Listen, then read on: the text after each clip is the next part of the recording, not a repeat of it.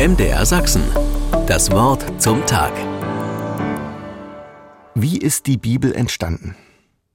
Die Bibel ist ja nicht einfach ein Buch. Sie ist genau genommen eine kleine Bibliothek. In ihr sind ganz verschiedene Bücher enthalten. Die Geschichtsbücher aus dem Alten Testament, die Psalmen, die Evangelien und eine ganze Reihe von Briefen im Neuen Testament.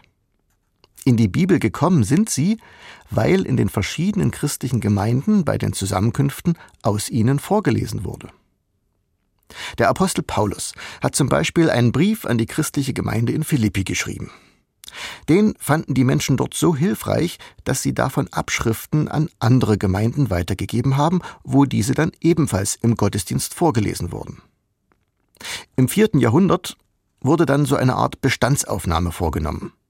Welche Texte und welche Briefe werden denn in den verschiedenen Gemeinden im großen römischen Reich im Gottesdienst gelesen? Das Ergebnis war erstaunlich. Es gab eine ziemlich große Übereinstimmung. Darauf hat man sich dann geeinigt. Diese Schriften, die in den allermeisten Gemeinden im Gebrauch sind, die sind es wert, auch in Zukunft im Gottesdienst verwendet zu werden. Und so entstand aus der Praxis, im Gottesdienst aus diesen Texten zu lesen, unsere Bibel. Was zur Bibel gehört, steht inzwischen fest. Geblieben ist der Brauch, Abschnitte aus diesen Schriften im Gottesdienst vorzulesen. Den meisten Gottesdiensten gibt es mindestens zwei biblische Lesungen. Die erste aus einem der Briefe des Neuen Testaments. Sie wird Epistel genannt, darin steckt das griechische Wort für Brief.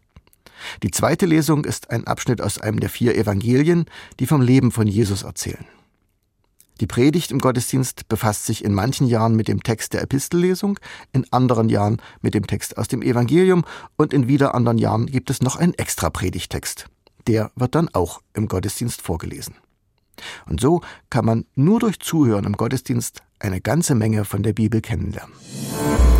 MDR Sachsen. Das Wort zum Tag.